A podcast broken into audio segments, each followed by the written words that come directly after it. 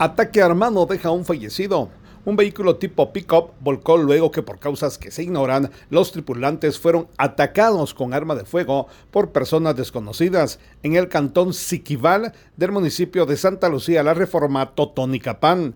Bomberos municipales departamentales de la estación número 49 se hicieron presentes hasta el lugar en conjunto con bomberos voluntarios, quienes ya nada pudieron hacer por el conductor del vehículo, pues ya no presentaba signos vitales.